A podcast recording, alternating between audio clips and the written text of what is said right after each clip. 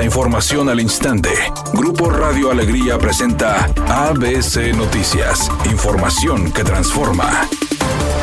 ¿Qué tal? Muy buenas tardes, esta es la información. Aunque el subsidio en el costo de la renovación de placas ya venció, los usuarios que cuenten con placas recientes dadas de baja todavía pueden hacer el cambio ante el Instituto de Control Vehicular. Ramiro Bravo García, encargado del despacho de la Dirección General del organismo, indicó que el costo de la placa ahora será de 1.037 pesos. Sin embargo, la cuota fija del programa Ponlo a tu nombre seguirá vigente por el momento para los contribuyentes que sean candidatos a ellas y seguir recibiendo este beneficio. Las tarifas máximas para vehículos anteriores a 2008 será de 3.112 pesos, mientras que la de vehículos 2009 a 2017 será de 5.187 pesos. En caso de tener alguna deuda y si desea adherirse a estos programas, el pago ya incluye el costo de la placa. Indicó que el padrón comprende de aproximadamente 1.490.000 placas, de las cuales al corte del 30 de junio se cambiaron 826.000, aproximadamente un 51.5%, mientras que 300.000 que representan un 20% no existen, están en otros estados o son vehículos fuera de circulación, lo que significa que están pendientes 360 mil placas, es decir, un 24% del padrón.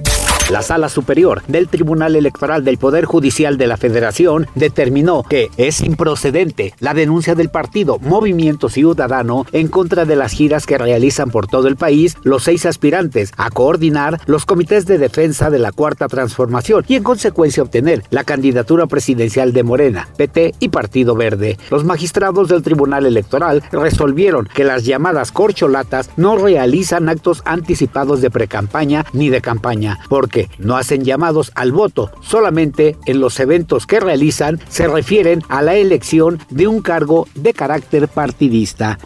Editorial ABC con Eduardo Garza. Es un error querer politizar los temas de seguridad. No se vale que algunos cuantos quieran sacarle raja política a temas criminales, cuando lo que debe haber es coordinación de estrategias contra la delincuencia en todos los niveles de gobierno. El ciudadano de a pie exige seguridad, respeto, trato digno y pronta de las autoridades. Los que no traemos guaruras ni carros blindados queremos sentirnos seguros en los trayectos al trabajo, a la escuela o en los paseos familiares. Y para eso se ocupan políticos que le bajen a la grilla económica y le suban a los verdaderos temas de interés ciudadano. Al menos esa es mi opinión y nada más. El actor Adrián Uribe dijo que aunque le encantan los programas de concursos, en este momento de su carrera prefiere no hacer ni uno solo más. Dijo que difícilmente volverá a 100 mexicanos, dijeron, con todo, y que se está retransmitiendo de lunes a viernes en el canal de las estrellas. Dijo que le gustaría explorar más en la actuación e involucrarse en el cine.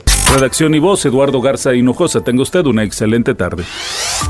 ABC Noticias. Información que transforma.